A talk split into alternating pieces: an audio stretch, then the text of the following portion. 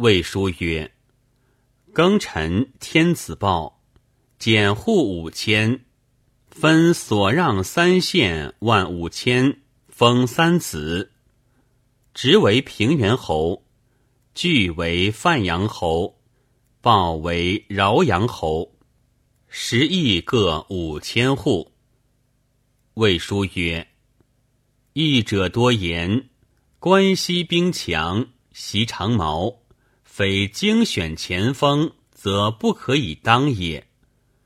公谓诸将曰：“战在我，非在贼也。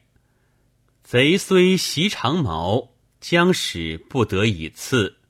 诸君但观之耳。”曹瞒传曰：“公将过河，前队是渡，超等掩至。”公犹坐胡床不起，张合等见事急，共引公入船。河水急，必渡，流四五里。超等即追射之，使下如雨。诸将见军败，不知公所在，皆惶惧。至见，乃悲喜，或流涕。公大笑曰：“今日即为小贼所困乎？”曹瞒传曰：“时公军每渡渭，则为超计所冲突，营不得利，地又多沙，不可筑垒。”娄子伯说公曰：“今天寒，可起沙为城，以水灌之。”可一夜而成，公从之，乃多作坚囊以运水，夜渡兵作城，笔名成立。由是公军尽得渡渭。或疑于时九月，水未应动。陈松之按魏书，公军八月至潼关，闰月北渡河。则其年闰八月也。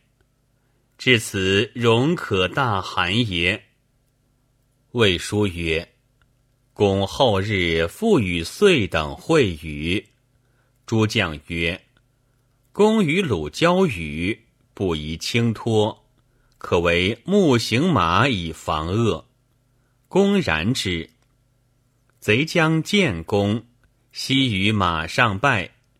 秦胡关者前后重踏，公笑谓贼曰：“汝欲观曹公也，亦犹人也，非有四目两口，但多智耳。”胡前后大观，又列铁骑五千为十重阵，金光耀日，贼亦震惧。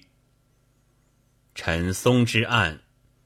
汉高祖二年，与楚战荥阳、荆索之间，筑甬道主河以取敖仓粟。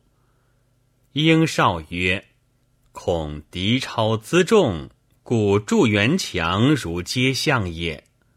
今魏武不筑垣墙，但连车数栅以汉两面。